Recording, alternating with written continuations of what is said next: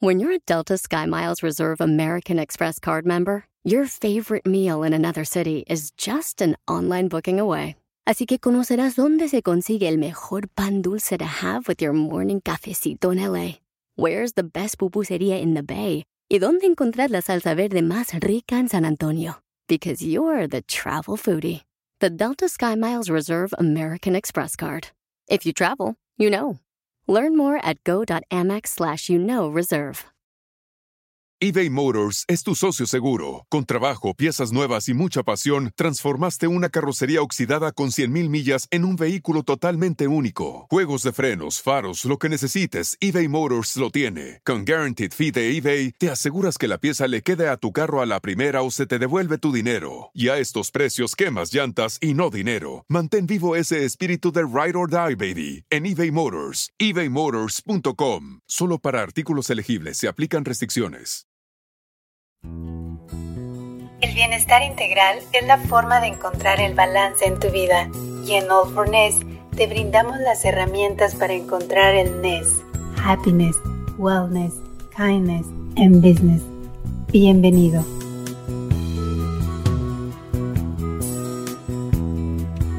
¿Qué tal? Bienvenidos una vez más a All for Ness en privado. Ya saben, estas charlas con celebridades del mundo del entretenimiento, deporte, música, sector empresarial y todas las disciplinas, por supuesto, donde hablamos de los cuatro pilares que para nosotros son importantes en este movimiento: mindfulness, business, eh, wellness y happiness. Este, esta ocasión es presentada por Fuerza Migrante, a quien le, le agradecemos muchísimo, porque vamos a platicar con una gran mujer eh, que ha roto paradigmas en el mundo empresarial, ha sido considerada como una de las 10 mujeres de negocios más influyentes en México y en América Latina. Ella es empresaria, conferencista, pero principalmente mamá de Valentina y de María Ignacia. Angélica Fuentes, muchísimas gracias por estar con nosotros. Encantado, Horacio. Muchísimas gracias por la invitación. Es un gusto poder conversar contigo y con tu audiencia. Oye, Angélica, pues muchísimas gracias por estar aquí con nosotros. Como lo hemos mencionado, ha roto paradigmas, eres una mujer muy, eh, muy importante dentro del mundo empresarial y precisamente nosotros aquí en All for buscamos esa, ese role model que la gente, que las mujeres están buscando y tú siempre estás tratando de empoderar a la mujer. O no tratando, siempre empoderándola. Bueno, mira, primeramente yo creo que, que es algo muy importante, Horacio yo no creo que ni yo ni ningún ser humano puede empoderar a otro ser humano. Yo creo que, que, para mí lo más importante es recordarles a la, a la mujer de lo que estamos hechas las mujeres y a partir de ese despertar personal, porque tampoco podemos cambiar a nadie, entonces la mujer puede buscar y puede lograr ese autoempoderamiento tan importante para que ella a su vez pueda lograr lo que quiere en la vida. Una vez que una mujer despierta, en su poder interior, en ese espacio que realmente eh, la hace vibrar con ese valor eh, y esa valentía y esa fuerza de la que estamos hechas las mujeres, pues entonces lo único que tiene es un límite que ella se quiere imponer. Pero sí, para mí ha sido muy importante durante más de 30 y, siempre decía 30, pero hace como tres años que, sigo con el número, más de 30 y pico de años, trabajando en proyectos, eh, dando conferencias y haciendo lo que está de mi parte para poder eh, recordarle a la mujer que está en cada una eh, despertar. Yo creo que habemos muchísimas mujeres que somos ese pequeño pero gran ejemplo para muchas mujeres. Lo que ven en mí está en todas, solo esperando a que, a que cada una despierte en sí misma. Claro, y, yo creo que la verdad que eh, hemos entrevistado durante este tiempo a, mujeres que, que, marcan la diferencia y, buscamos a alguien que tuviera ese, ese punto de vista empresarial, que la gente, sabemos siempre que las mejores empresas son manejadas por mujeres, seamos sinceros. Entonces de repente decíamos a quién, y cuando surge a la luz la oportunidad de platicar contigo, gracias a Fuerza Migrante, dijimos, todo lo que ha hecho Angélica es impresionante. Mucha gente no sabe eh, tu papel tan importante dentro de negociación de Chicharri. Ahorita lo vamos a platicar, pero remontémonos a que tú empezaste a trabajar desde muy joven, Angélica, pero siempre forjando tu, trabajo, siempre desde abajo, o sea, trabajando en la gasolinera de tu familia. Así es, bueno, empecé a los 11 años a trabajar en, en la gasolinera de mi familia en Ciudad Juárez, que en ese entonces hace muchos años. Era una ciudad mucho más pequeña, obviamente.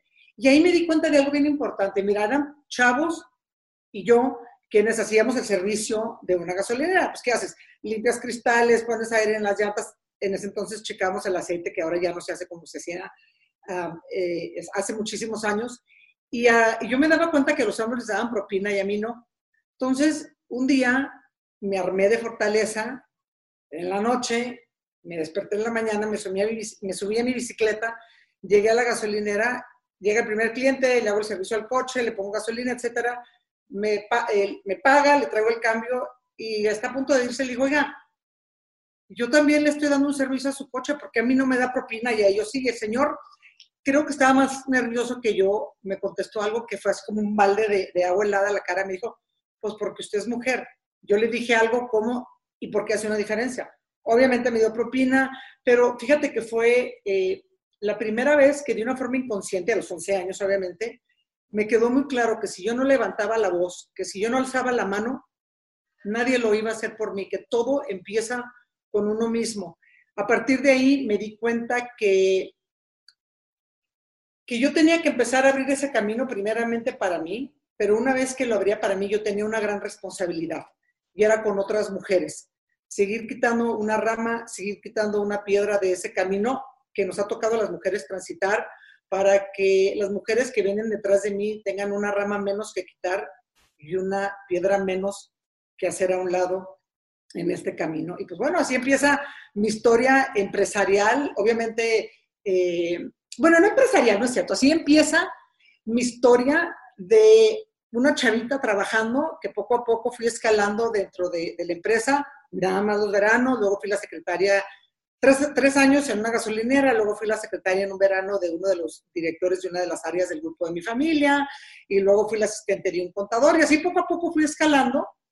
Y como todos, eh, la gente que trabajamos tuve mis altas y mis bajas, pero para mí hay cuatro aspectos fundamentales, Horacio, que me han hecho a mí y que yo creo que son muy importantes para tener, eh, para poder lograr aquello que, estás buscando.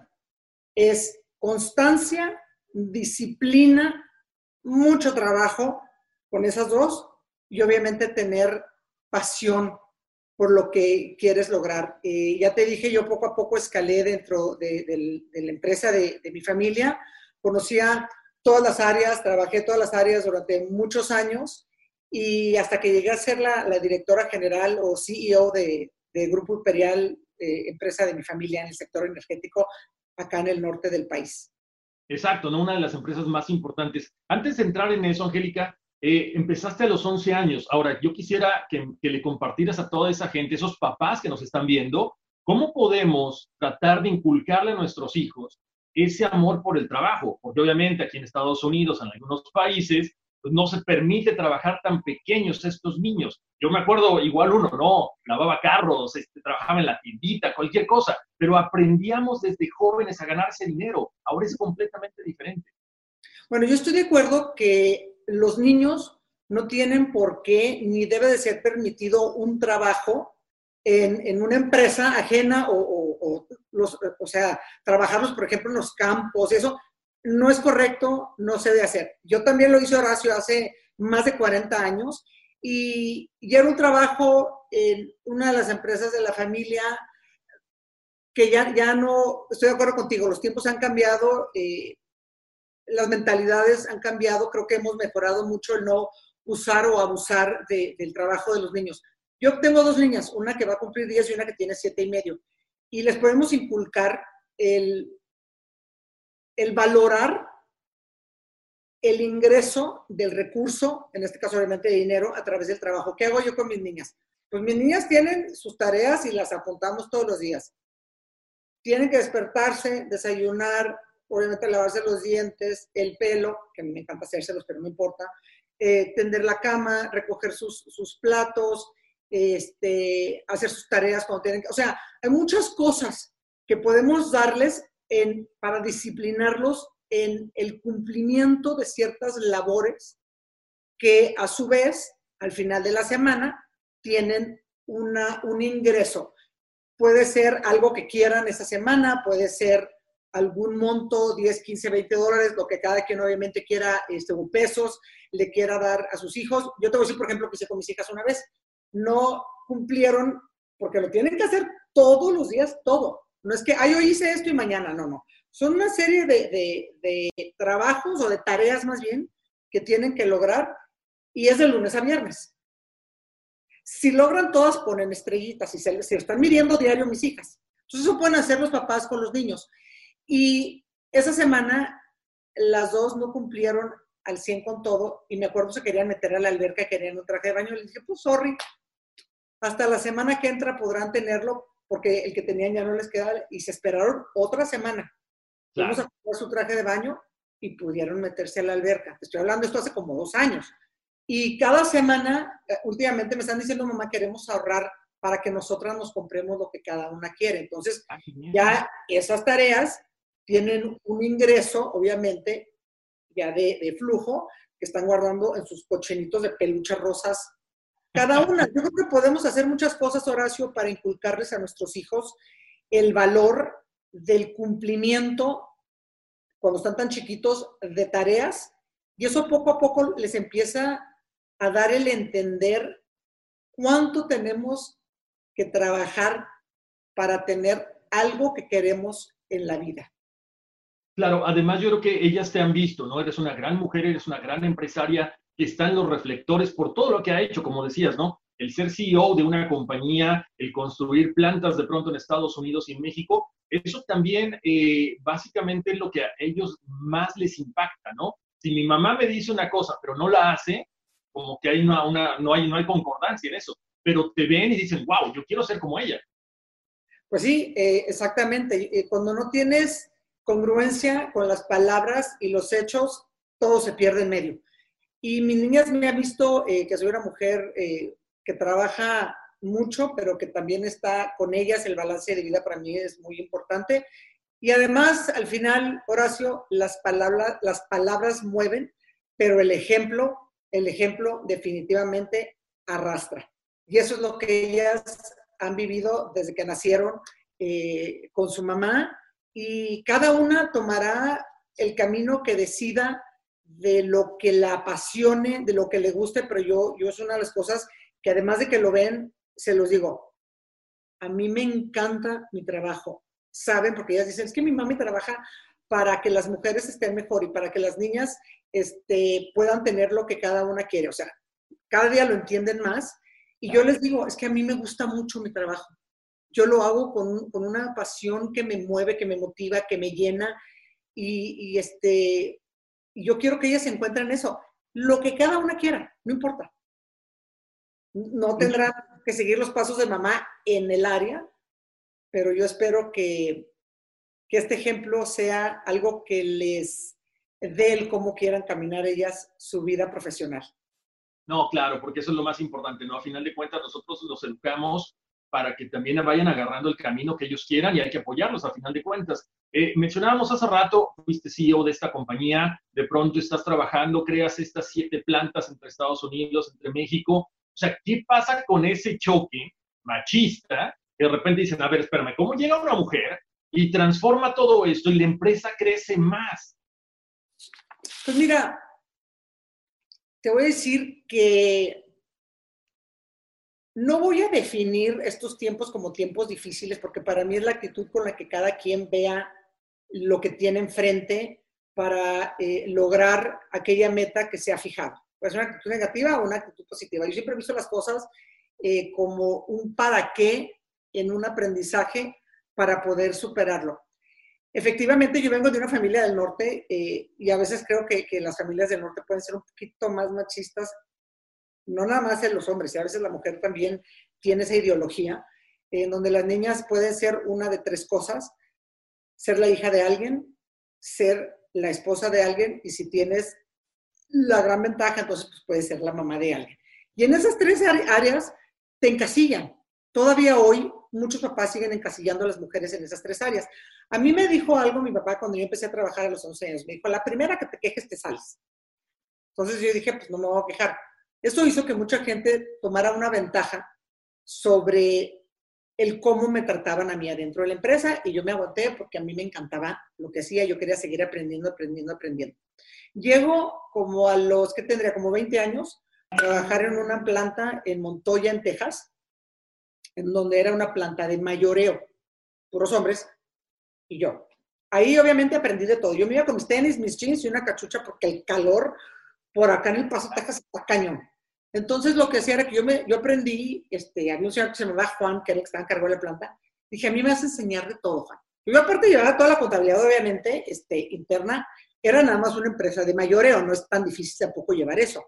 Pero yo me subía a los carros tanques del tren, yo sabía cómo desconectar, conectaba, este, luego bajaba para poder llenar, eh, eh, bajaba para que se llenaran los tanques dentro de la planta y luego poder conectar a los camiones de propano y de butano, que eran los camiones que luego se iban a México, él lo sabía cómo, porque en México se hacía la mezcla, no en Estados Unidos, y, y estuve un rato haciendo la parte de, de mayoreo, hasta que un día dije, no tenemos menudeo en México, eh, perdón, en Estados Unidos, dije, ¿por qué no abrir una planta de menudeo de gas licuado de petróleo? Por supuesto que hablé eh, con mi papá, en ese entonces todavía estaba... Eh, eh ¿cómo se llama? Tenía de, en sociedad con, su hermano mayor, mi tío Eduardo, y me dijeron que, pues que no, que para qué necesitaban eso, que estaban muy bien con el de mayoría. Pues entonces llegué yo ya más preparada, con un plan de trabajo, cómo iba a funcionar. Me volvieron a decir que no. Luego llegué nuevamente, pero ya con números, sobre el plan de trabajo, miren lo que nos va a costar, todavía me acuerdo perfecto, 39 mil dólares el camión, este, que era el bobtail, porque así se les dice. Este, les dije, si no funciona, va a haber más de 10 empresas que no lo compran por el mismo precio. Esto creo yo que podemos vender a la semana. Eh, yo voy por el mismo sueldo, Juan va por el mismo sueldo, yo me encargo, bueno, todas. Eh, un, un plan de trabajo, eh, ya con números y todo, mucho más elaborado, y me volvieron a decir que, pues no, después lo vemos. Entonces, mi última estrategia fue llegar a sentarme y decirles, pues miren, déjenme probarlo. Igual y tienen razón, no va a funcionar. Y ya. Y eso los convenció. Entonces, abrí la primera planta eh, de gas licuado de petróleo de menudeo. Yo hacía los volantes, les hacía copias. Yo iba los fines de semana y los repartía eh, persona, o sea, en, persona llegaba a la casa, sobre todo con la, con la señora, les decía que éramos una empresa nueva, que yo estaba al frente de la empresa, que queríamos bla, bla, bla, bla. Total, este, empecé, yo los fines de semana, después de, de las horas de, de, ver la parte de mayoreo, pues yo me iba eh, con Juan, hice todo menos las zanjas para meter la línea dentro de, de, las casas, y obviamente pues eran tanques, eso teníamos un, un camioncito que hicimos en la planta, soldamos para poder llevar este, los tanques a, las diferentes casas. Y así al cabo de más o menos cinco años y medio, construimos siete plantas en Texas, en Nuevo México. Fue un negocio eh, muy exitoso y eso fue lo que yo digo que me convirtió en una empresaria. Increíble, porque yo creo que cuando, cuando te vemos en estas reuniones con gente tan importante, no sabemos esa parte, como decías, nomás te faltó cavar zanjas, o sea, repartías volantes, sabías toda la, logística, y eso es lo mejor, porque dicen que para poder decirle a alguien cómo hacer el trabajo, uno tiene que aprender a hacerlo, y tú sabías perfectamente qué cosa tenía que hacer. Así es, bueno, y además en Estados Unidos, no, es como en México, en Estados Unidos para poder, porque lo era la gerente de las plantas, obviamente, para poder ser, gerente de una planta tenías que, tomar pruebas. En Texas el Railroad Commission y en Nuevo México del Mexico Industries Division. Y las pruebas estaban, la verdad, bastante difíciles porque tenías que saber cuántos PSI este, podía tener este, por eh, pulgada cuadrada en el, o sea, eran porque era la última prueba para poder lograr operar una planta de gas licuado de petróleo y te quiero presumir que pasé las dos pruebas la primera vez que las tomé, tanto la de Nuevo México como la de Texas, lo que me permitió también a mí poder ser la, persona que, que, operaba directamente estas plantas. Obviamente pues, ya había eh, más gente, empleados eh, dentro de, de, las plantas, gerentes de las plantas, pero yo podía supervisar de una forma eh, absolutamente correcta, porque yo sabía todo lo que tenías que saber para poder eh, administrar estas plantas. Exacto, además lo mencionas, ¿no? En, un, en tan poco tiempo, cinco años y medio, un crecimiento tan grande es, es increíble. Ahora, este crecimiento también se traslada a la parte de OmniLife, ¿no? La posicionas en, una, en un lugar dentro de las 100 mejores empresas en el país, pero aparte tienes que romper muchos modelos y decir, a ver, hay mucha gente trabajando, esto no puede funcionar así. O sea, qué difícil que una mujer llegue, tome las riendas de una empresa y digan, hay que recortar personal. Mira, esa fue una de las cosas que que cuando yo llego a mi life, obviamente después de tener más de 20 años de experiencia en dirigiendo un grupo muy importante eh, en cuanto al, volumen de ventas, en cuanto al número de, empleados dentro del grupo, me permite a mí poder llegar a dirigir eh, un grupo como Mi Life, que estaba en una situación muy precaria en prácticamente todo sentido, y cuando llego, lo primero que hago es que en un plazo de posiblemente menos de un año, hay 500 personas que salen del grupo. Yo digo que lo importante no es calentar una silla, sino dar resultados. Y me daba, me daba curiosidad, hoy me da risa obviamente porque pues ya pasaron muchos años, porque yo estaba en los medios de comunicación por haber despedido a tanta gente y me quedó clarísimo que era exclusivamente por ser mujer. Porque cuando una empresa se está reorganizando, cuando una empresa está en esa situación y le tienes que dar la vuelta para poder mejorarla, pues la mayoría de la gente siempre lo primero que hace es estar analizando eh, el, número de, empleos que tiene, quién está haciendo qué, si realmente está funcionando, si realmente se requiere, si realmente este, ese costo tiene un beneficio, etcétera, que fue lo que yo hice. Había 40 directores generales, yo me quedé con 7 al final, y, este, y fui muy criticada. Y todos los días estaban en los medios, hoy despidió a no sé quién, y mañana despidió no sé cuánto. Y el siguiente día, o sea, estaba yo en la lupa de los medios por ser mujer. Claro.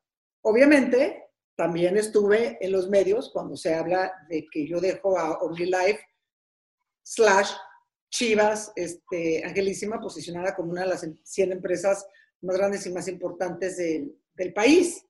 Pero, pero pues sí, es este, estar aguantando ese, esa mentalidad que todavía no supera el hecho de que por ser mujeres no implica que tengamos capacidad, que tengamos talento, que seamos buenas empresarias, que seamos buenas para poder eh, pues, meter estrategia, para poder darle la vuelta a una empresa. La, la capacidad intelectual no está peleada con el género, no porque seas hombre o seas mujer, tiene nada, no tienen nada que ver con, la, inteligencia, con, el poder ser un bueno o una buena empresaria. Creo que eso todavía cuesta mucho trabajo aceptar y todavía eh, somos muchas las, que, a las que nos hemos juzga de una forma muy injusta, porque al final del día, Horacio, las mujeres tenemos eh, una doble eh, carga para poder superar eso que, que, se nos sigue imponiendo por el solo hecho de ser mujeres. Es, primero, tenemos que demostrar que por ser mujeres somos inteligentes y somos capaces. Y lo tenemos que hacer doblemente, como el doble de cualquier hombre. Y yo lo hice por demasiados años en mi vida. Tengo más de 35 siendo empresaria. Y luego tener que quitar los obstáculos que nos ponen enfrente por el solo hecho de ser mujeres. Fácil no es, para mí en lo personal ha valido eh, mucho la pena porque han sido logros que a mí me han llenado de cosas muy positivas. Y así es como yo lo veo. No, claro, porque cuando, cuando llegan los detractores y dicen, es que cambió, es que es mujer, es que está quitándole la comida a miles de personas, a, a muchas familias, pero de repente entrega resultados, es lo que vale es lo que vale, pero como dices, hay ese estigma, es mujer, entonces se le tiene que señalar y, qué difícil, porque estás en, en, frente de todos los medios, en el ojo del huracán. ¿Cómo le haces para encontrar esa tranquilidad, Ángel? Mira, tengo también, eh, híjole, ya voy para 37 años trabajando en mi ser, entendiendo que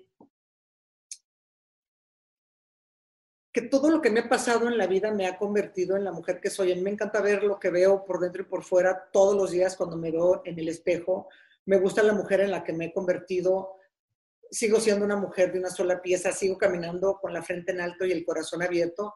¿Y cómo le hago para superar tanta calumnia, tantas cosas eh, que han dicho, cómo me han juzgado, sobre todo los últimos eh, cinco años de mi vida, pero pues antes también lo hacían y es saber quién soy, estar en mi centro. Yo tengo muchísimos años meditando y, eso me ha hecho entrar en un espacio de mucha paz y tranquilidad en mí. Pero no nada más es la meditación, Horacio, es un trabajo realmente interno, eh, empezando por, por aceptarme, aceptar hace muchos años en dónde estaba, quién era, qué máscaras me había puesto para poder seguir este, transitando por este plano eh, con la sociedad como, como decía que debíamos de ser. Y una vez que acepté quién era, en dónde estaba y me di cuenta que no me gustaba porque yo no podía llenar un vacío que sentía dentro, y, y, entendí que nada más yo lo podía hacer y entendí que estaba nada más en mí generar esos cambios, pues entonces poco a poco con mucho trabajo, con mucho dolor, porque cuando nos vemos en el espejo y realmente vemos en quiénes nos hemos convertido, a veces te entra así como, no, estamos ahí, y, te quieres voltear porque da, algún tipo de, vergüenza saber en quiénes nos hemos convertido a veces para poder ir caminando en, en este mundo. Entonces, hace muchísimos años empecé a romper todos esos esquemas, me empecé a dar cuenta quién era yo realmente, el valor que yo tengo como mujer, como ser humano, eh, como todo lo que me hace ser quien soy. Y, y ha sido todo ese trabajo en mí que me ha permitido poder superar y entender que todas esas cosas que se han dicho y que seguramente se seguirán diciendo en algunos lugares, de mí pues no soy yo. Son sus inseguridades, son sus miedos, son su dolor, son su coraje, son su no poder superar que una mujer pueda salir adelante. En fin, no puedo yo controlar ni la lengua ni la cabeza de nadie, pero sí la mía. Y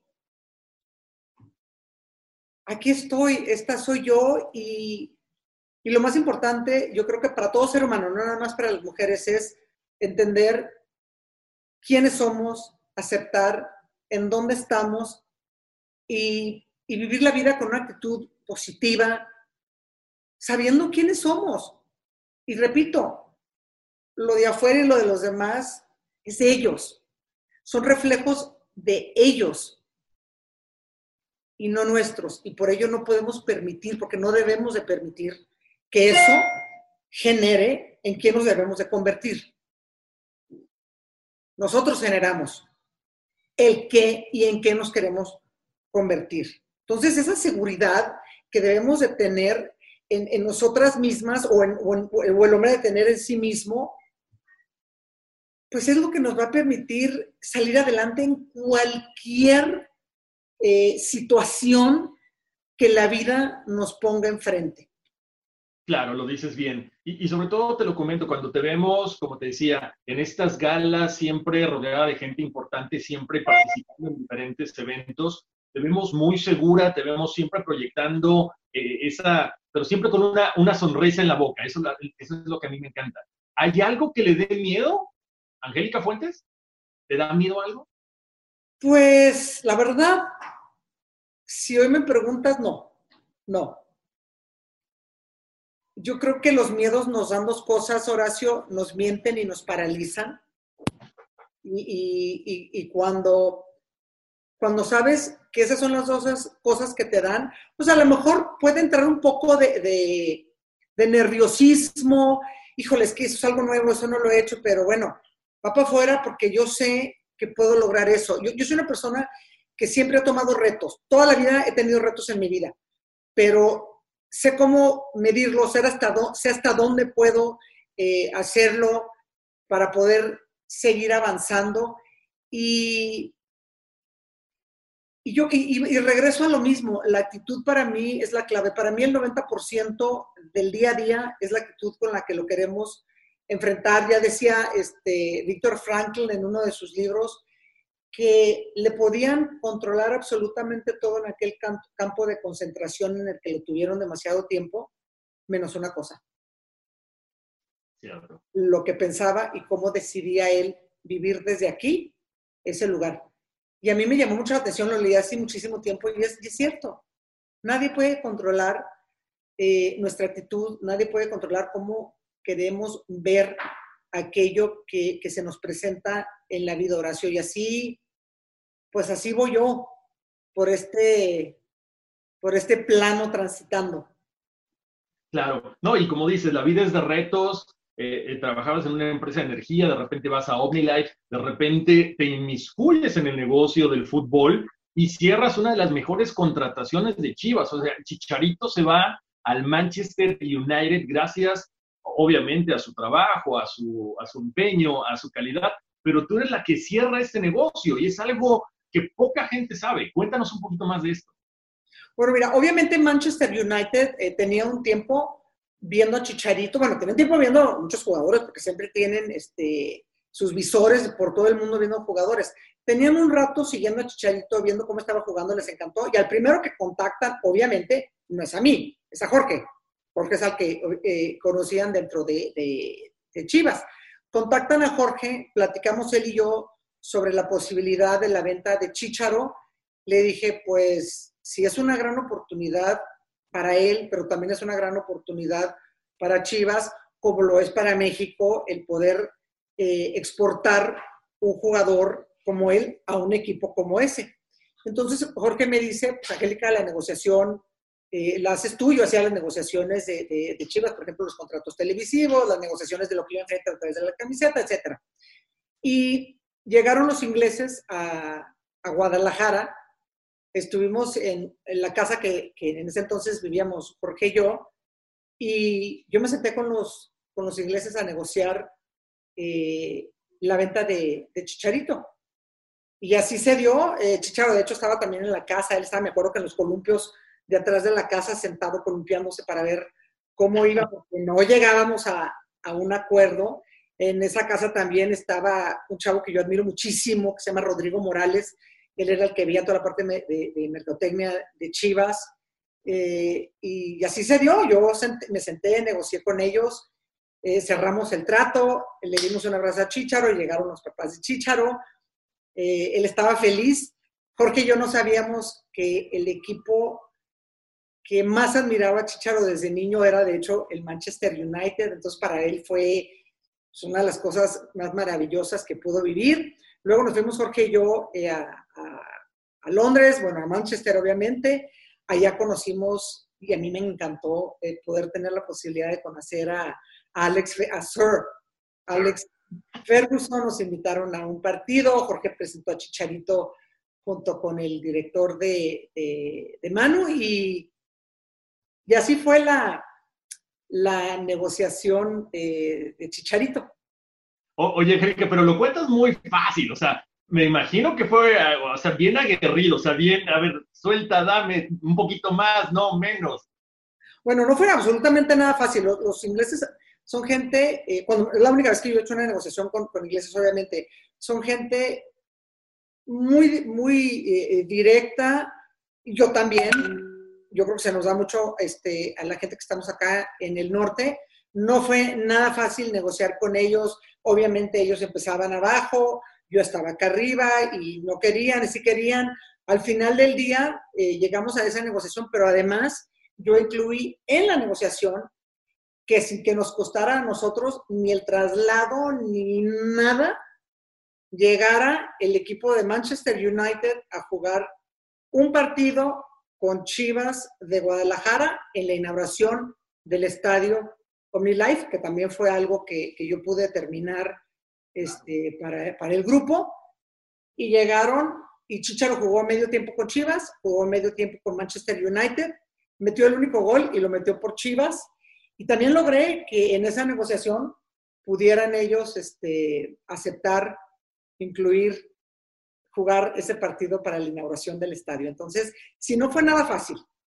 Duramos varias horas en la casa sentados negociando eh, la, pues, la, venta de, de Chicharo, pero, pero yo digo que cuando te preparas, cuando estás seguro de, de lo que estás haciendo, eh, sabíamos de la capacidad de, de, Chicharo y lo que él podía representarles a, a Manchester United, yo me preparé mucho, obviamente, antes de, sentarme con los, con, con, los ingleses de Manchester United, más o menos vi este, el perfil de la gente con la que me iba a sentar, eh, vimos eh, lo que podía significar para ellos en muchos sentidos la negociación con Chicharo y a partir de, de una preparación y seguridad pudimos lograrlo.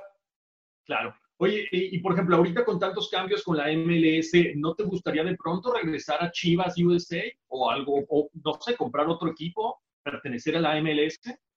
Yo siempre he dicho que todo es posible, pero no es algo que esté yo viendo ahorita en este momento. Muy bien. Oye, Angélica, bueno, sabemos que estás trabajando, estás colaborando, estás con esta alianza con Fuerza Migrante. Cuéntame exactamente qué es lo que están haciendo. Creo que es un momento en donde se acaba de dar una noticia muy importante para los DACA entonces todo el mundo estamos celebrando, ¿no? ¿Por qué? Porque cuando más oscuro está el panorama, de repente sale esta noticia y hay que celebrarlo a lo grande por todos estos dreamers que están allá afuera. Así es, a mí me pareció extraordinario eh, lo, que pasa, lo que les pasa a todos estos, creo que son como 700 mil eh, dreamers, ¿no? Que están acá en Estados Unidos. Me parece excelente porque yo creo que tiene un nombre perfecto, dreamers. Son estos grandes soñadores que seguro estoy generarán unos cambios muy positivos, primeramente para ellos, su familia, su comunidad y obviamente para el país. Fuerza Migrante es una organización que cuando a mí me la presentaron me encantó, una organización que está eh, uniendo a todos los mexicanos que estamos en Estados Unidos.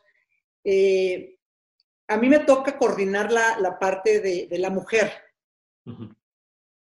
Fuerza Migrante está buscando poder educar a, sus migrantes, pero también de ambos lados, ¿eh? darles más educación, eh, permitirles y abrirles espacios para que tengan mucha más participación política, que creo que es muy importante, porque al final del día aquel o aquella que participa dentro de la política y realmente está buscando esos cambios, esa es la forma eh, de hacerlo para poder generar política que permita estar mejor al área a la que te dediques y por la cual luchaste para este, lograr ese escaño dentro de, sobre todo, los, eh, la parte de, los congresos tanto en Estados Unidos como en México. El tema de la mujer, obviamente, pues es un tema muy importante. El 50% de, de los migrantes mexicanos que están en Estados Unidos son mujeres. Y estamos ahorita, yo trabajo con, eh, con un grupo de mujeres padrísimas en, este, en Fuerza Migrante. Tenemos ahorita ocho subcomités. Yo, de hecho, estoy liderando uno de los, de los que yo sé cómo hacerle, que es el de, el de educación financiera. Vamos a empezar un curso de educación financiera. es un curso de MoveUp, que es una de las empresas que, que yo tengo, que, es que rato platicamos de ella. Lo vamos a hacer de forma gratuita y luego eh, estamos eh, por también lanzar un curso de derechos humanos para que las mujeres también entiendan sus derechos, cuáles son, cómo pueden lograr eh, todo aquello que, que, les permita seguir fortaleciendo, saliendo adelante, salir adelante. Uno que tiene que ver con crecimiento personal, otro que tiene que ver con algo muy importante también, que es la cultura y el arte. otro que tiene que ver con tecnología, obviamente hay uno que si bien no va a durar durante mucho tiempo, sí es fundamental, que es el censo y votar. Yo creo que algo que tenemos que entender, sobre todo en nuestras culturas latinoamericanas, en este caso los mexicanos, es que tenemos que votar. Cada quien decide por quién votar, pero es un derecho adquirido que nos permite responsabilizarnos por las decisiones eh, que aquellos por los que votamos están tomando. Si nos gustan, qué padre, regresamos. Si no, pues entonces cambias a la siguiente. Creo que es un derecho muy importante. Y son varios de, los temas que estamos viendo en, la parte de, la mujer de fuerza migrante. Y pues, a mí me encanta participar eh, con todas estas mujeres que tienen tanta experiencia en diferentes ramos de, este sector tan importante, pero también tan, tan vulnerable y tristemente tan abusado, eh, sobre todo para la mujer. La mujer vive mucho abuso en sus países de origen, en este caso México, pero cuando llegan a Estados Unidos, muchísimas de ellas están hasta peor. No conocen la lengua, este, no están eh, con sus familias y a veces los abusos hacia ellas son terribles y eso es parte de lo que queremos cambiar y seguro estoy que poco a poco iremos eh, generando eso que, tanto requiere este, la mujer. Empezando por ahí. Aparte, aparte que es una cuestión de, de razas, es una cuestión de sexos también, pero aquí también hemos visto últimamente todas estas manifestaciones eh, porque, bueno, todos somos seres humanos, pero se están cometiendo injusticias, no solamente contra la raza negra, sino también contra los latinos en general. Y creo que es importante que nos unamos en general, estas dos minorías, porque bueno, mexicanos somos minoría, pero la minoría de la, o sea, somos la mayoría, ¿no? O sea, hay mucha gente que, como tú dices, puede votar, pero no ejercemos estos dos ejercicios importantes, el voto y el censo. No digo, no lleno el censo porque me quieren seguramente sacar, porque quieren saber dónde vivo, y no entienden que es un gran beneficio para los hijos y para las futuras generaciones. Así es, el censo es importantísimo porque es a través del censo que te llevan parques, escuelas, eh, todo lo que requieres en infraestructura, como dices tú, no nada más para ti, sino para tus siguientes generaciones. Entonces el censo es importantísimo que se llene, el salir a votar es importantísimo que se haga, porque pues, al final del día esos cambios que queremos son de esas dos formas que de una forma muy, muy consciente, pero además muy fuerte podemos lograr. Y si hablabas tú ahorita, por ejemplo, de, todo el racismo que, se sigue viviendo en Estados Unidos, pero Horacio, yo no creo que sea nada más en Estados Unidos, yo creo que el racismo lo vivimos en, yo creo que casi todo el mundo, en México mismo, el racismo que tenemos por nuestras comunidades de origen, por esas maravillosas eh, comunidades indígenas que tenemos es terrible. Y, acá en Estados Unidos, como bien dice, si no nada más es en contra de los afroamericanos, también hay un racismo terrible por los latinoamericanos, los mismos latinoamericanos con los latinoamericanos, los mismos afroamericanos con los afroamericanos, y no se diga eh, la gente eh, blanca contra estas dos este, razas. Y no entendemos que no somos de una raza negra, ni raza café, ni raza amarilla, ni raza blanca. Venimos de la misma raza, de la raza humana. Lo que nos, nos une absolutamente a todos es nuestra humanidad. Y yo creo que aquí también, bueno, pues se desprenden demasiadas cosas, se desprenden esas, esas este, luchas hombres contra mujeres, eh, esa falta de equidad que no logramos eh, compaginar, que no logramos cerrar esa brecha para vivir con esa equidad en beneficio de sociedades, no es en beneficio de la mujer, no es en beneficio de este color o de este color, es en beneficio de todos. Tenemos que generar esos cambios desde la infancia. Los niños no nacen viendo que un color es más bonito que otro. Los niños se abrazan.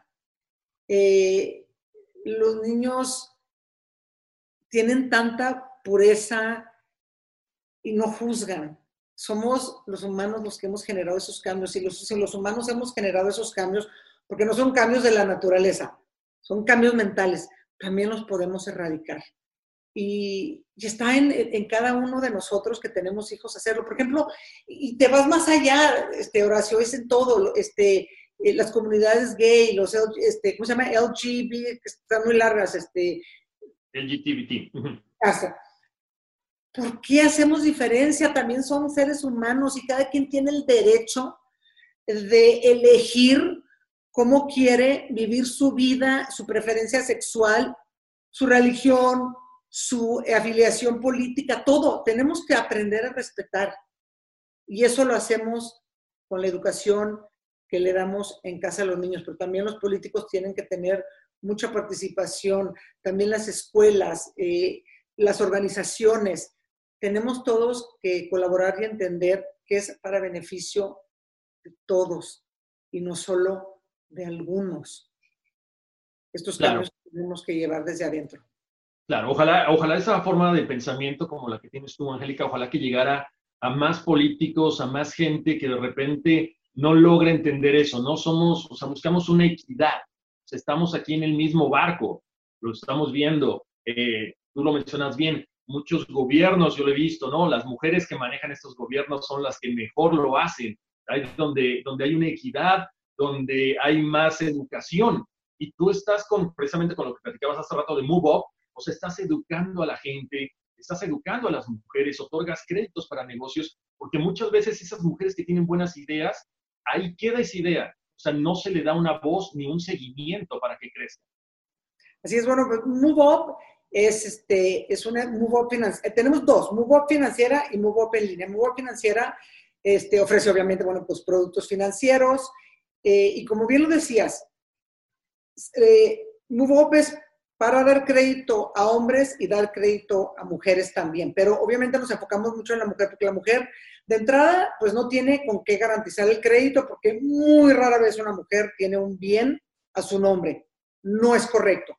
Todos los bienes, sobre todo cuando son pareja, yo creo que deberían estar la mitad al, nombre del hombre y la mitad al nombre de la mujer, porque pues al final del día es un espacio que se comparte. Este, hay mucha falta de educación financiera, sobre todo para la mujer. A la mujer le da mucho miedo en cuanto escucha esa palabra y yo creo que no debe de ser porque no es algo fuera de este mundo, es algo que se puede aprender. Por eso pusimos MoveUp en línea para dar recursos gratuitos eh, en esta educación financiera. La mujer al final del día pues, no tiene historial crediticio y no es apta para, para recibir un crédito. Entonces MoveUp está dando créditos en dos vertientes, créditos a pymes y créditos a nómina. Los créditos de, de nómina son muy, este, muy competitivos, estamos hablando del 28.5% anual eh, sobre saldos insolutos y, y, a pymes, obviamente, revisando cada uno de los, de los proyectos, tanto de hombres como de mujeres. Y sí, sí es cierto, las mujeres al final del día son en México, cuando menos, eh, más del 60% de las pymes son liderados por mujeres. Las pymes en México todavía hasta antes del COVID eh, eh, cubrían más del 70% de todos los trabajos en el país. Y entonces es muy importante creer en la mujer, porque la mujer al final del día sí tiene mucho más éxito en llevar a buen puerto eh, las pymes que los hombres, como el 11% más que los hombres este, lo, lo, tiene eh, la mujer. 11% de las pymes que se cierran, 11% eh, arriba eh, de las pymes que se cierran son de hombres versus mujeres. Entonces, pues sí, la mujer tiene ya nata esa responsabilidad que nos da el, yo creo que tener una familia.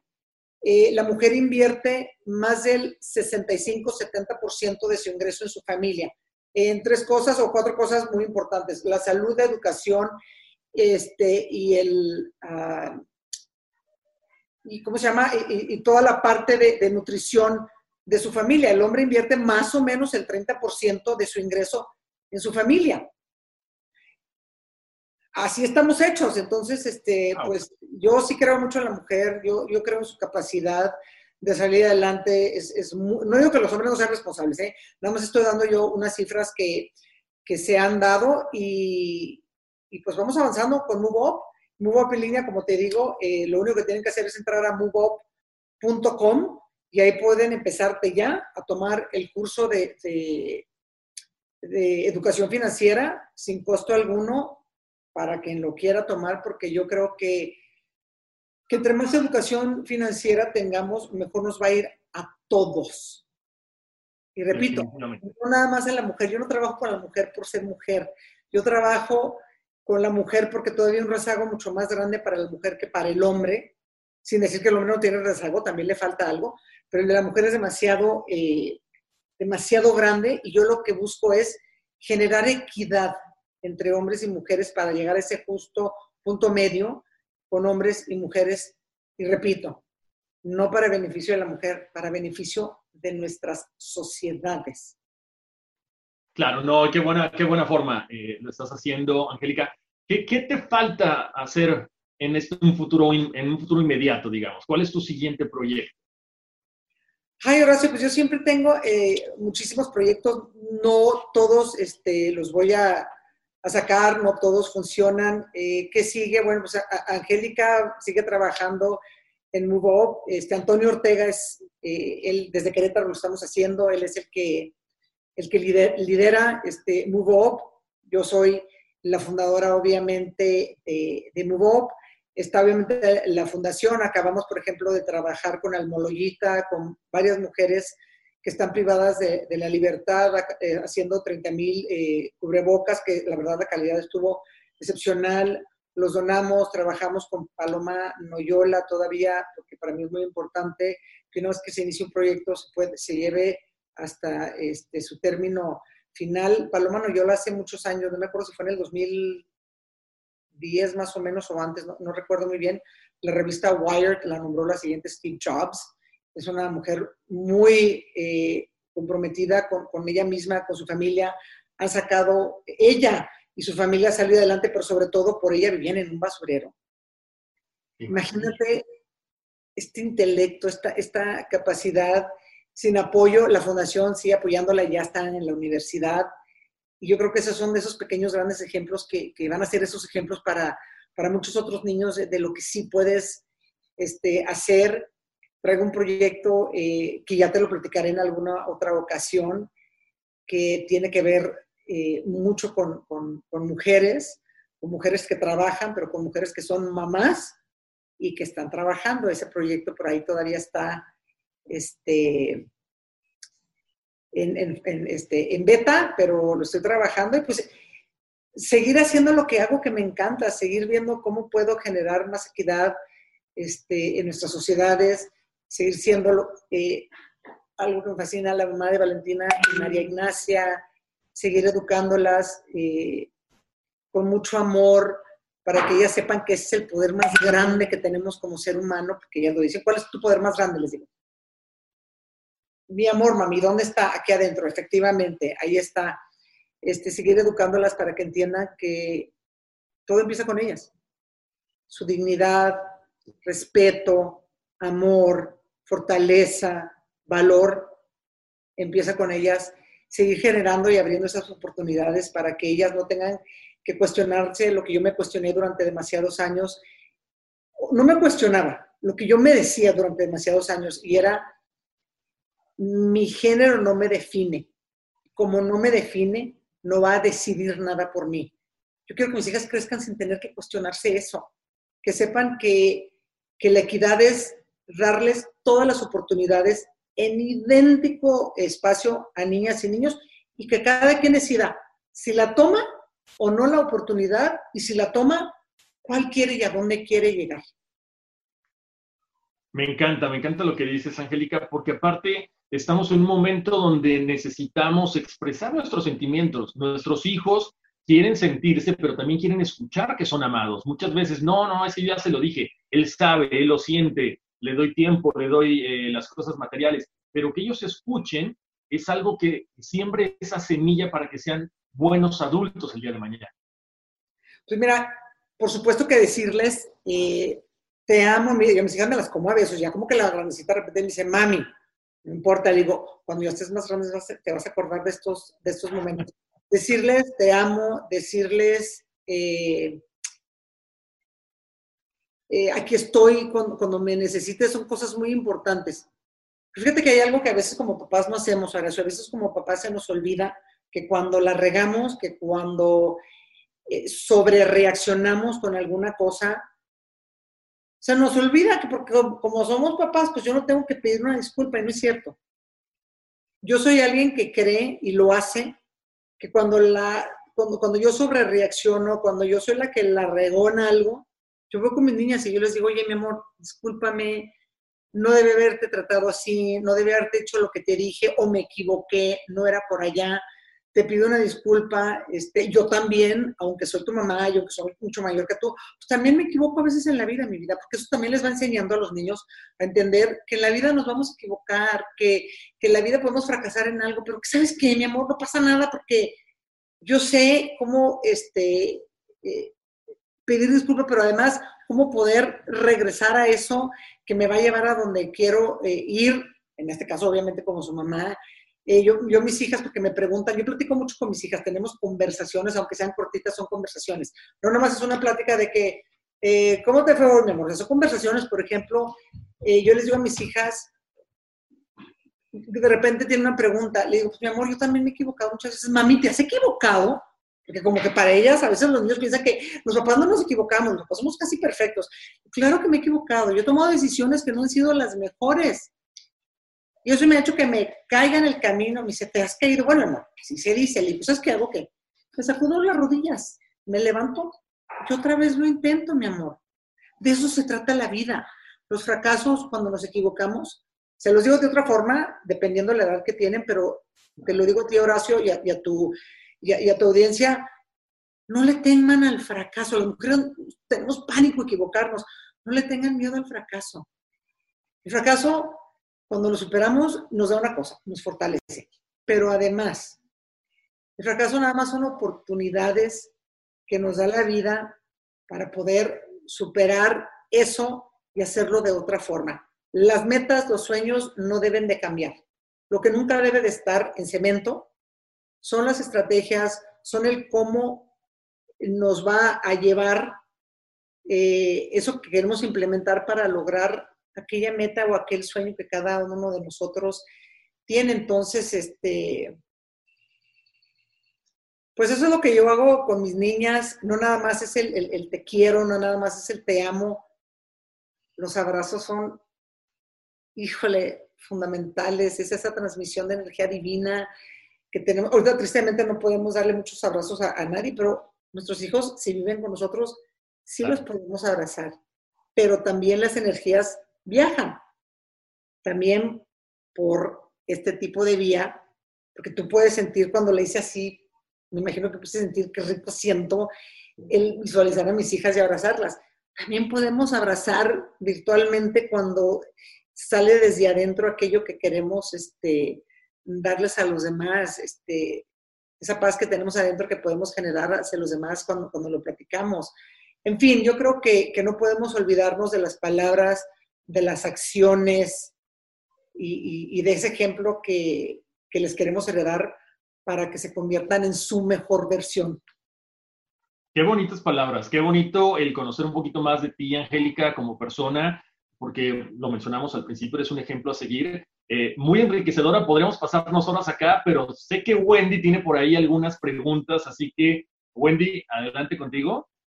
Sí, bueno, yo tengo por acá muchas preguntas y les tengo que confesar que he disfrutado muchísimo la conversación de, ustedes dos.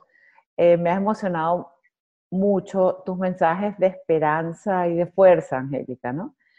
Que en situaciones como las que estamos viviendo, pues muchas mujeres tienen miedo. ¿Qué dices a esa mujer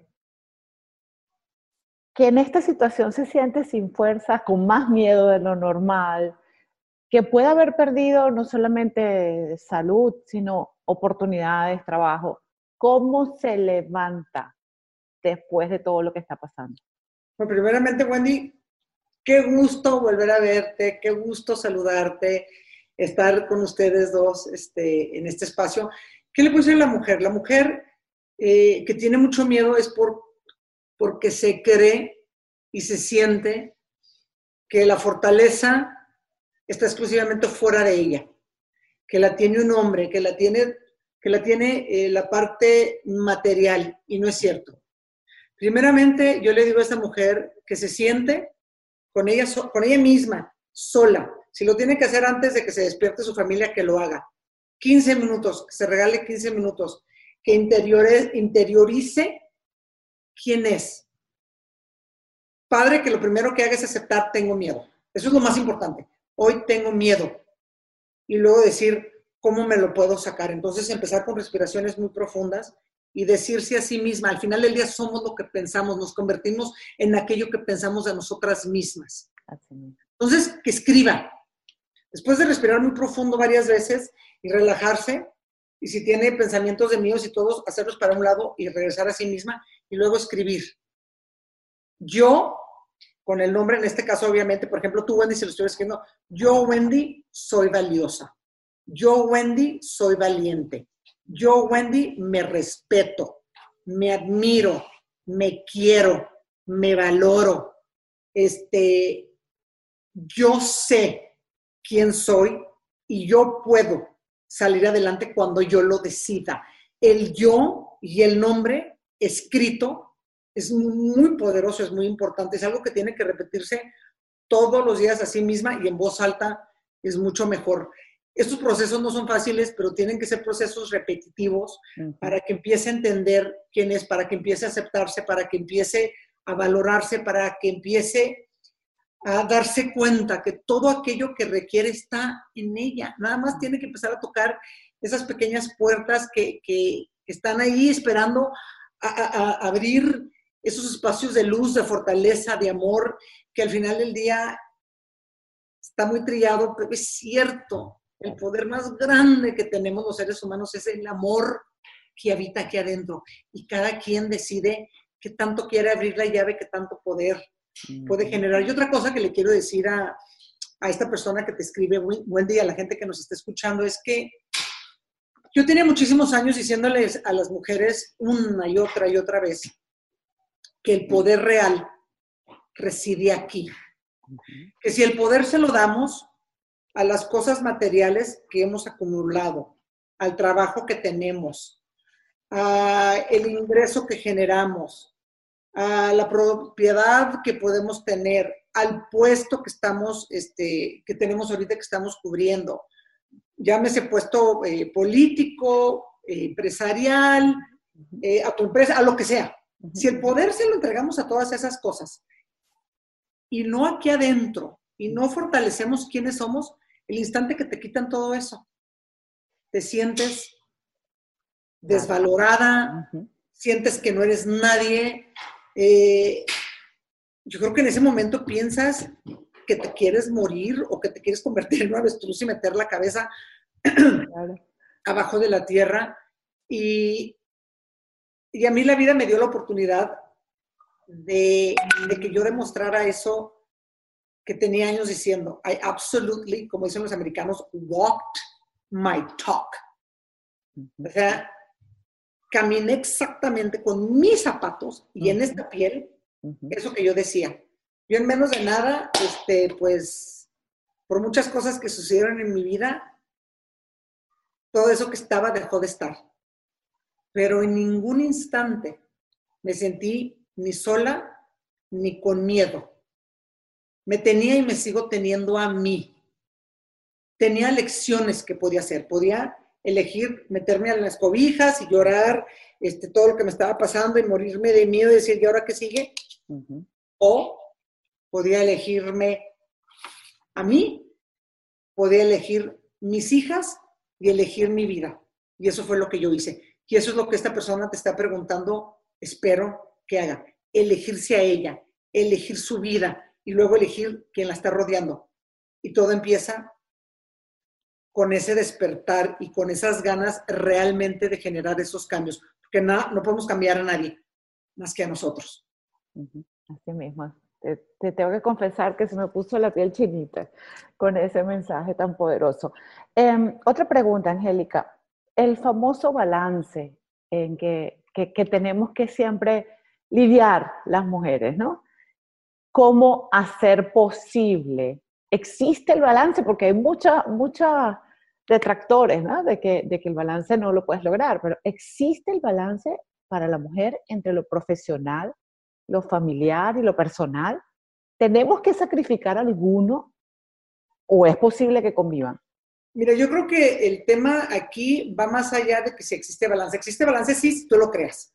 Ok. yo creo que es un tema mucho más profundo, sobre todo para la mujer. Yo creo que este tema es más un tema de un sentimiento de culpabilidad por ser mamá y ser mamá que trabaja. Entonces, cuando la mujer se siente culpable porque está en su casa siendo mamá y no trabajando, pues es horrible. Y luego cuando la mujer está trabajando y se siente culpable porque está trabajando y no está en la casa cuidando a los niños, es terrible. Entonces yo creo que ese sentimiento de culpabilidad es el primero que tienes que para afuera. Ese no debe de existir. La calidad del tiempo que le dedicamos a lo que hacemos en la vida es lo que realmente tiene valor. Ya se los decía hace rato a Horacio. No es la cantidad de horas que te pasas calentando una silla en la oficina lo que a mí en lo personal me interesa, sino el trabajo que generas, el resultado que estás dando. Y eso es calidad, porque hay gente que puede hacer eso en menos horas o en ciertas horas. Por eso el home office fue algo que yo implementé hace muchísimos años y ahora obviamente pues la gente lo está viviendo, lo tiene que hacer.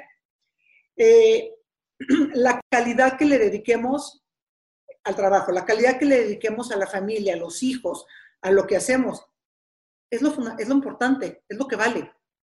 Yo no te puedo decir que yo estoy todo el tiempo con mis niñas, pero cuando estoy con ellas, estoy presente con ellas.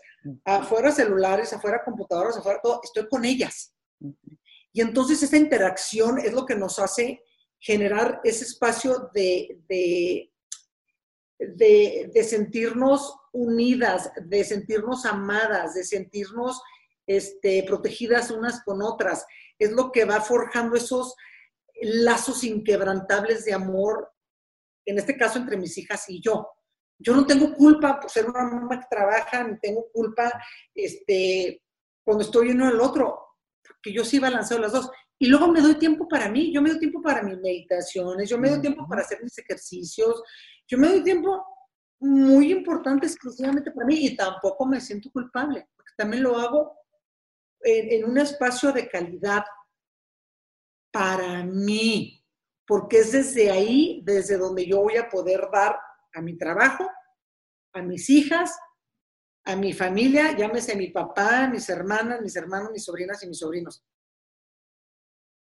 Y se los voy a dar dependiendo de qué me dé yo a mí, me sienta yo por lo, que, por lo que yo me puedo dar a mí. Entonces, balance sí puede haber. Lo que debemos echar a un lado y en lo que yo creo que la mayoría, sobre todo la mujer, debe trabajar es en quitarse la culpabilidad y empezar a balancear ella sola escribiéndolo. Escribe, este, ¿cuántas horas le vas a dedicar a esto, a esto, a esto? Y en esas horas, ¿cuál va a ser el tiempo de calidad real que le vas a dedicar a este proyecto, a tus hijos, a tu familia y a ti? O más bien a ti, a tus hijos, a tu trabajo y, a todas las demás cosas que quieras. O sea, ¿cuál es la calidad? ¿Qué, ¿Qué es lo que vas a hacer con esa calidad te va a permitir verdaderamente vivir ese presente y, sentirte bien. Fíjate que es una pregunta que me llama mucho la atención, Wendy, porque tú y yo sabemos que es una pregunta que nunca le hacen a los hombres. por supuesto. En tu vida, yo creo que los hombres son los que menos balance tienen en su vida hasta antes del COVID, porque es tanta la culpabilidad que sienten si no están todo el día trabajando. Exacto. No se dan tiempo de disfrutarse a sí mismos ya, esa parte tan importante que es su familia y sus niños, están tan poquito tiempo con nosotros, ¿qué te gustan? 17, 18, 20 años max, pues nada. No es nada. Después cada quien saca sus alitas porque les enseñaste a volar y los sus alotas y irán a buscar sus propios cielos y su propio espacio. Y luego te das para atrás y dices, ¿a dónde se me fue ese tiempo tan limitado? Y yo quiero pensar, Horacio, eh, que el hombre se lo tendrá que cuestionar, yo creo que mucho más que la mujer, sobre todo digo que al final de, sus días. Les quiero decir algo a los dos. Yo siento que al final de nuestro día, de cada quien, en este plano, en este mundo, va a haber una sola pregunta que nuestro ser, nuestra esencia, nuestra luz, nuestra alma, como cada quien le quiera llamar, le va a hacer a nuestra conciencia, a nuestra mente, a nuestro intelecto. Y va a ser, ¿tuviste el valor de ser feliz? Yo voy a decir que sí. Porque yo creo que de las cosas que requieren más valor, Wendy, en esta vida es ser felices. Porque son decisiones que debemos de tomar. Y por eso te decía, quítense las culpas. Las culpas no nos dejan, no nos permiten transitar eh, en ese espacio de felicidad. Absolutamente. Y bueno, y, ahí estás respondiendo la, la, próxima pregunta que teníamos, ¿no? Porque muchas mujeres ponemos siempre, nos ponemos siempre de último. Primero las parejas, primero la familia, primero los hijos. Pero bueno, creo que, creo que la acabas de, de contestar, pero la pregunta era, ¿es egoísta ponernos nosotras de primera? Claro que no. Ese es parte de esos prejuicios culturales, de esas ideas arcaicas que venimos cargando como unas cadenas pesadísimas durante cientos de años, la sociedad, la mujer, los hombres este, de la mujer. Yo creo que, que lo que tenemos que hacer es entender que si no veo primero por mí, hombre o mujer, ¿eh? pero sobre todo la mujer, a la mujer nos dicen tienes que sacrificarte no nos tenemos que sacrificar por nada ni por nadie. El sacrificio duele porque es algo que hacemos sin querer realmente hacerlo. Eh, cuando queremos cuidar a alguien que está dentro de nuestra familia es porque nos tiene que nacer del corazón, no porque a fuerza lo tengo que hacer o porque para que vean qué, buena soy. Soy y qué buena hija. Y están como perritos haciendo nosotros así. Fuera eso. No se sacrifiquen hagan las cosas porque nacen desde aquí adentro, porque entonces las podemos disfrutar, porque entonces a quien se lo estamos haciendo también lo va a recibir desde ese espacio limpio, desde ese espacio transparente, desde ese espacio de amor real.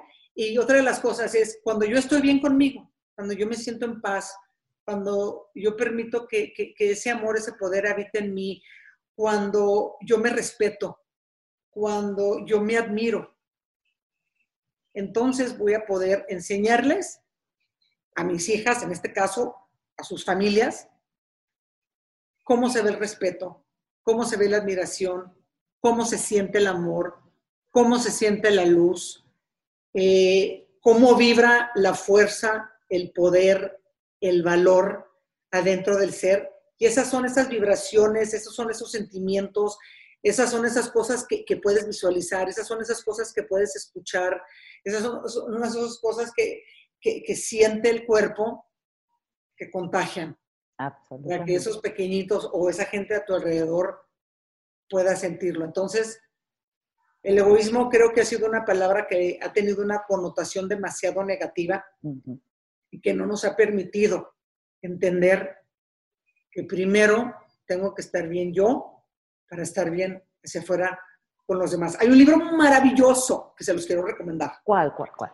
Una de mis, de mis autoras preferidas se llama Ayn Rand, A-Y-N, Rand, R-A-N-D, una rusa que llegó a Estados Unidos, ha escrito libros increíbles, yo casi he leído todos, pero hay uno en lo particular que les quiero recomendar que se llama The Virtue of Selfishness, la virtud del egoísmo. No sé si así está traducido al español porque yo lo leí en inglés. Okay. Ella ahí habla, es un libro, eh, la mayoría de sus libros son obviamente de, tienen algo de ciencia ficción, habla mucho del capitalismo y, la importancia del mismo, pero este es un libro eh, muy, muy estudiado, es un libro que no tiene nada que ver con, con, con algo de ficción y es maravilloso porque te enseña la importancia de empezar contigo para poder dar de ti, después dar de ti a los demás. Excelente, ya, ya anotado, ya mismo lo vamos a ordenar. Ah, Angélica, el famoso tema, el techo de cristal. ¿Cómo rompemos ese techo de cristal, esa disparidad salarial a la, que nos enfrentamos las mujeres?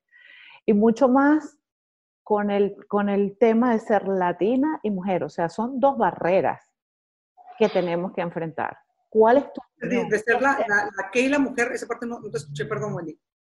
El, el, techo de cristal. Y, sí, el techo de cristal y, y, las barreras que enfrentamos, pero luego me preguntaste algo al final que no te entendí.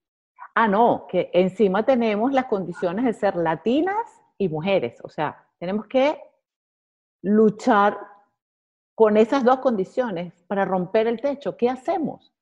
Bueno, primeramente yo creo que las mujeres en América Latina no enfrentamos un techo de cristal. Enfrentamos un techo de hierro. Exacto. Mucho más difícil de romper, mucho más obvio y tristemente aceptado. Porque como que, bueno, pues así me tocó, bueno, pues así es, bueno, pues así estamos todos. Entonces es un techo de hierro el que enfrentamos las mujeres latinoamericanas. Este, creo que hay muchísimas voces que hoy se levantan para exigir eh, el mismo eh, pago por la misma responsabilidad, trabajo y resultados. Creo que también ahí tenemos que ser muy claros. El mismo trabajo, por esa, yo creo que esas son cuatro cosas que se deben de, medir, pero pues también está en la mujer el exigirlo, el no tener ese miedo, es que si digo me van a correr. Oye, si eso te sucede es porque hay otra ventana que se abrió, hay otra oportunidad que se va a abrir, hay otra puerta que está ahí lista para que la toques y en donde alguien te va a apreciar y te va a ir mejor. Entonces, quitarnos esos miedos de que es que me van a correr y es que ya no me van a tomar en cuenta.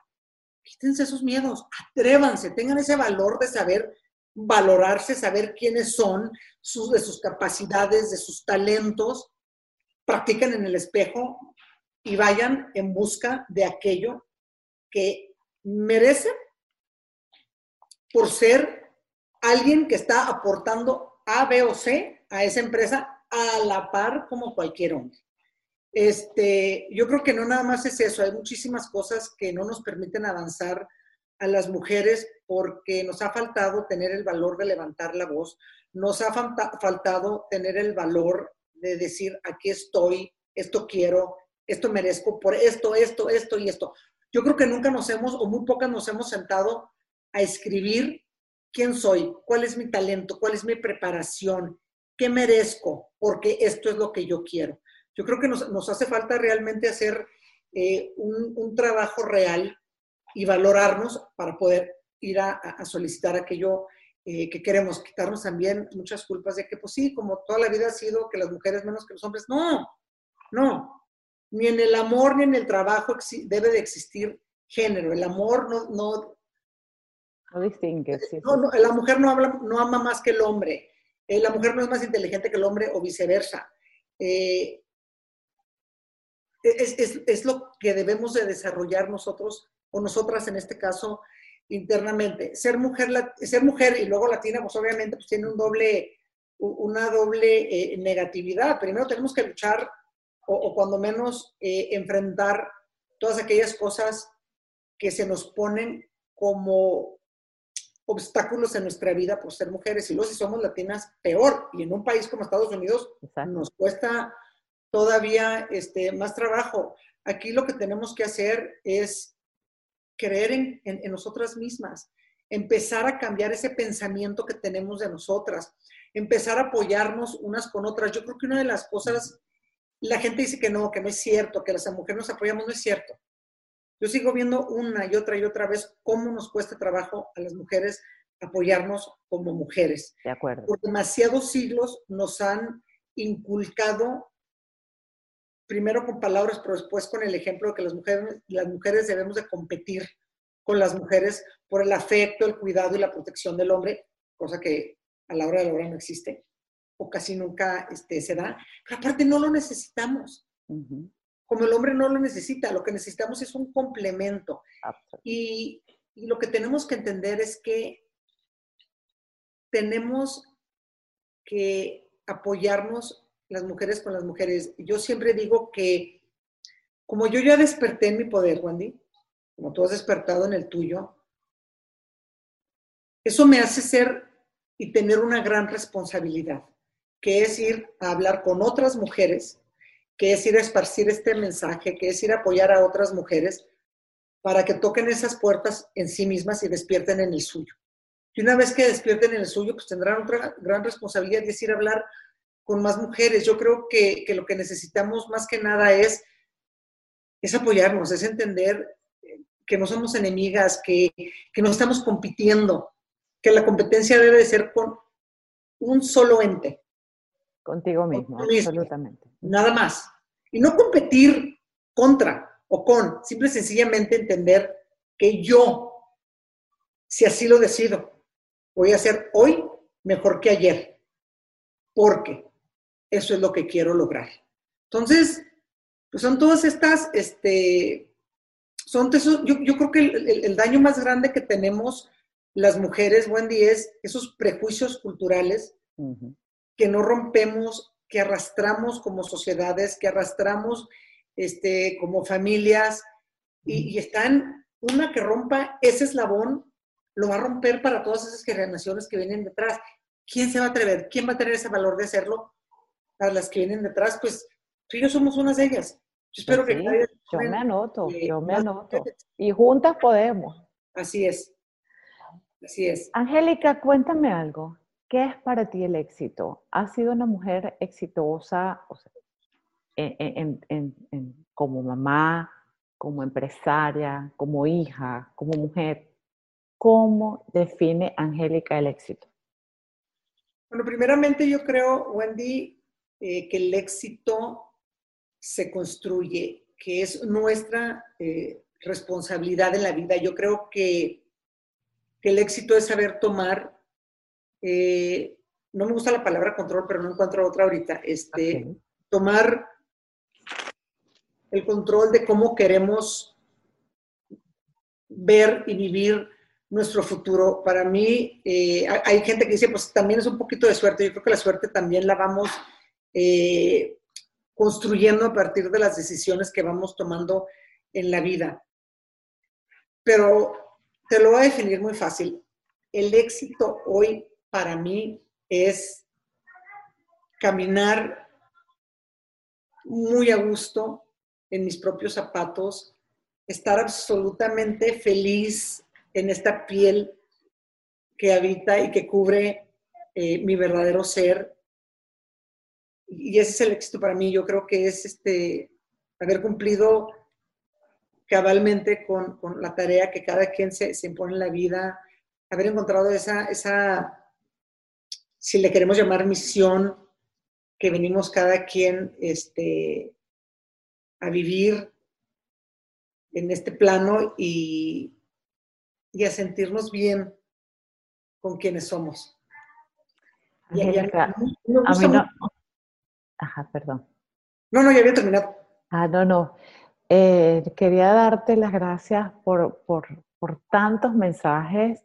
Te soy sincera, tomaba notas y tomaba notas porque es, cada palabra está llena de, de mensajes de esperanza, de fuerza, no solo a la mujer, sino tu mensaje llena, llena de, optimismo a quien lo escucha. De verdad que para nosotros es un honor tenerte con nosotros. Eh, eh, agradecidísimos con la organización Fuerza Migrante por, permitirnos eh, que, compartir esto, este momento contigo.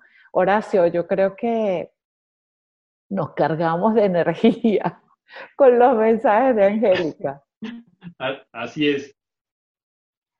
Sí, creo que nos llenas de, optimismo en, este, en esos momentos, ese mensaje que, como dice eh, Wendy y como lo expresaste, no hay una, es para el género humano, es para hombres, para mujeres, para niños, para todos aquellos que estamos en este planeta y que tenemos que ser felices. Creo que esa es la pregunta más importante que de repente nos cuesta más trabajo contestar. Angélica, muchísimas gracias. Eh, te deseamos mucho éxito en todo lo que estás haciendo en tu fundación, en tu podcast. Sabemos que también tienes un podcast. Muchísimas gracias por tu tiempo. Te mandamos un abrazo muy grande y, luego ya platicaremos de muchas cosas que All for Nest tiene y que nos encantaría que formaras parte también de, esta, de este movimiento, de esta plataforma que estamos lanzando.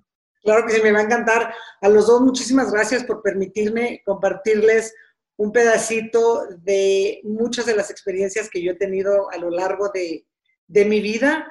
Y ya nada más este, despedirme de ustedes diciéndoles que yo decidí ser feliz, irme a hacerlo y no sé cuándo vaya a regresar. Yo creo que va a ser... No regreses, no, no regreses, de ese punto no regreses. Este, en cada uno de nosotros poder lograrlo. Muchísimas gracias, Wendy. Muchísimas gracias, Horacio. Y me voy a despedir diciéndoles que les envío a cada uno mi corazón envuelto en un beso y un abrazo con mucha fuerza. Un abrazo enorme, un abrazo enorme, muchísimas gracias a los dos que estén muy todos, Nos escuchamos muy prontito y bueno, gracias por vernos, gracias por escucharnos. Que pasen buen día.